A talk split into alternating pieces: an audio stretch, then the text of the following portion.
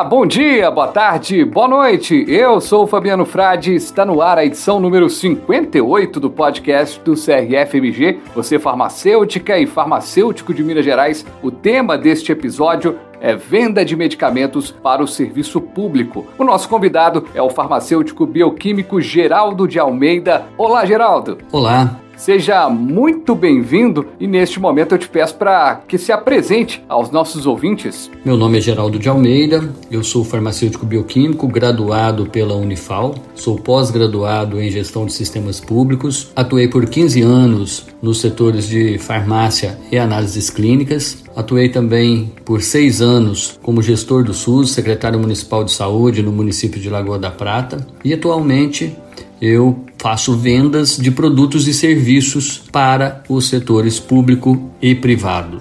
Para a gente começar, Geraldo, te peço para explicar para a gente o que é licitação e quais as leis que regem esse processo. A licitação é um processo administrativo isonômico em que a administração pública, órgãos públicos como prefeituras, Estado, União eh, e entidades que utilizam recursos públicos, como entidades sem fins lucrativos, a, as autarquias, então elas utilizam do processo licitatório para fazer a aquisição de produtos, bens, serviços para realizar obras, reformas, enfim, utilizam do processo para fazer compras. Ah, o processo licitatório ou a licitação é regido pela Lei 8666 de 93 e pelas suas alterações, que é a Lei 10520 de 2002 e pela Lei 12462 de 2011. Essa legislação ela foi alterada agora em abril de 2021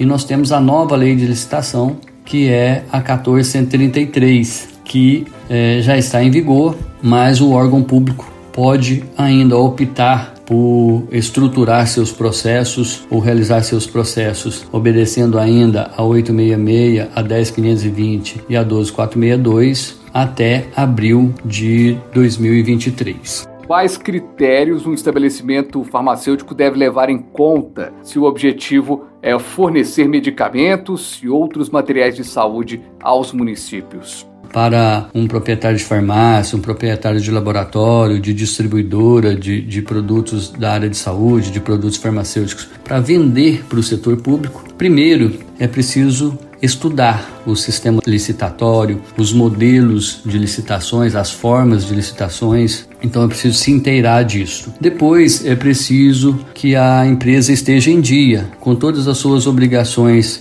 fiscais, né? obrigações tributárias, trabalhistas, é, obrigações sanitárias, porque em todos esses processos é, são exigidos aí uma série de documentos, de certidões negativas, é, de comprovação para que a empresa possa se habilitar a fornecer produtos e serviços para o, o setor público. Geraldo, como a drogaria ou farmácia faz para acompanhar os processos de compras das prefeituras? Através dos sites dos órgãos públicos, né? Todos os processos de compras, todos os editais, eles são publicados nos sites das prefeituras ou das instituições que estão realizando o processo licitatório. O empresário pode também procurar é, a prefeitura ou estes órgãos licitadores para fazer o seu cadastro. A partir do momento que a empresa se cadastra no órgão público, o órgão público automaticamente envia para esta empresa os processos, eh, os editais de licitação. Também tem o portal de compras públicas, né?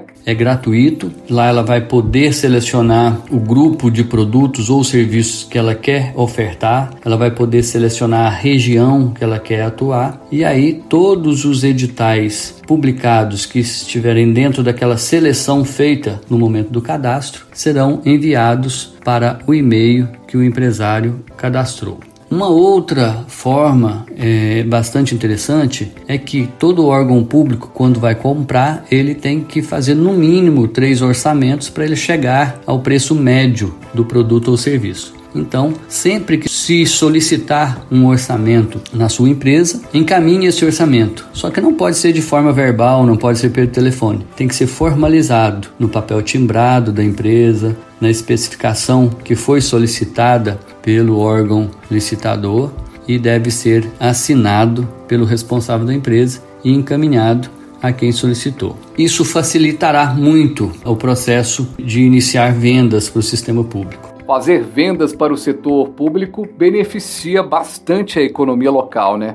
Isso faz com que o capital, o dinheiro gire dentro do município ou dentro daquela microrregião. Isso vai aquecer a economia local ou regional. Isso vai gerar emprego e renda. Isso vai fortalecer toda a cadeia produtiva daquela região ou daquele município. Geraldo, para uma empresa não ter prejuízo ao fornecer ao serviço público municipal, é necessário estabelecer a formação de preços para o medicamento, uma vez que isso tudo é controlado pela CEMED, Câmara Técnica de Medicamentos da Anvisa. Qual cuidado o farmacêutico proprietário deve ter ao apresentar uma proposta de preço de medicamentos a um município? Eu entendo que o principal cuidado que deve se tomar é praticar preços dentro de uma curva da razoabilidade. Ou seja, o preço não deve ser tão baixo de forma que depois a empresa fique sem condições de entregar o produto ou serviço a que se propôs, é, sob pena de ter prejuízos, mas também não pode ser um preço vultuoso acima dos limites estabelecidos pela legislação, principalmente acima dos limites estabelecidos pela Câmara Técnica de Medicamentos. É preciso a gente lembrar aqui também que quando se faz um contrato, principalmente na modalidade de registro de preços, é, que tem validade longa de um ano, então é, o mercado é volátil, pode haver alterações de preços. E às vezes um produto que a empresa fez uma proposta de preços para o início do contrato, quando chega ali alguns meses depois, é, esse produto já aumentou de preço. E aí a empresa pode pedir um realinhamento nesse preço para ter condições de entregar esse produto. Um exemplo fora do setor de medicamentos, fora do setor de saúde, que é muito comum, é o preço de combustíveis, né? Toda vez que o combustível aumenta, os fornecedores solicitam um realinhamento de preço, mas para isso é preciso comprovar que esse preço sofreu reajustes na sua origem. E para a gente entender ainda mais sobre alguns significados importantes do que diz respeito aos preços, o que é o PF, preço de fábrica? É o preço máximo que o fabricante, que a indústria ou a distribuidora pode vender esse produto ou esse medicamento, esse fármaco às farmácias e drogarias. Agora peço uma explicação sobre o PMC, preço máximo ao consumidor. É o preço máximo que a farmácia, drogaria pode vender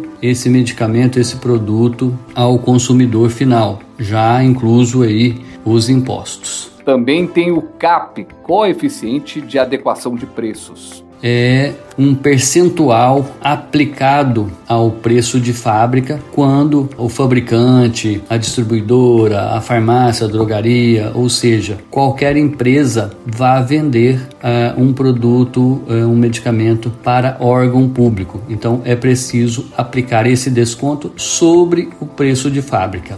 E ainda o PMVG, preço máximo de venda ao governo. É o preço máximo que a empresa vendedora pode praticar numa venda para órgãos governamentais. E ainda esse preço máximo de venda ao governo, ele é de aplicação obrigatória às empresas que estão vendendo para o, o órgão governamental. Pois bem, Geraldo, e para obedecer toda essa legislação e conseguir fazer uma venda para um órgão público e obter lucro, qual é a dica que você pode dar? O segredo está no momento da compra. É preciso comprar bem, é preciso ter um bom desconto do fornecedor na hora da compra para que você possa oferecer esse produto ao sistema público é, num preço razoável, onde a empresa ainda vai obter aí o seu lucro, que é justo.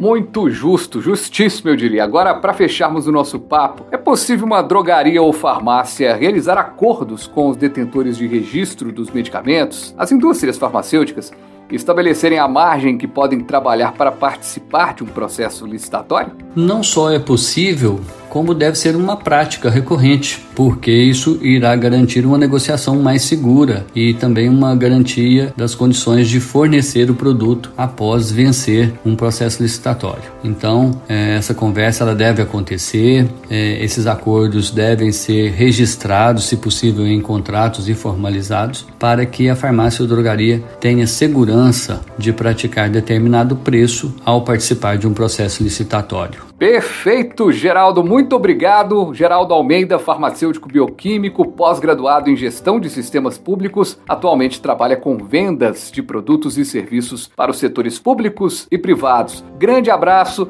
e muitíssimo obrigado pela sua participação. Eu quero agradecer ao CRFMG pela oportunidade de participar aqui do podcast CRF. Espero que tenha é, esclarecido as principais dúvidas sobre processos licitatórios, sobre vendas ao sistema público. E a você, farmacêutico, farmacêutica, que me ouve, se gostou, se tem alguma dúvida, se quer enviar alguma pergunta, basta acessar as minhas redes sociais, arroba Geraldo de Almeida LP. Um forte abraço e saudações farmacêuticas a todos.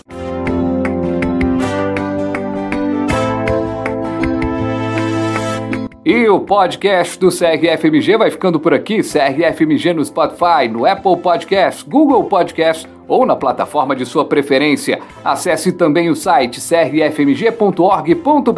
Farmacêutica, farmacêutico, até a próxima com mais informação, comunicação e orientação. Um abraço!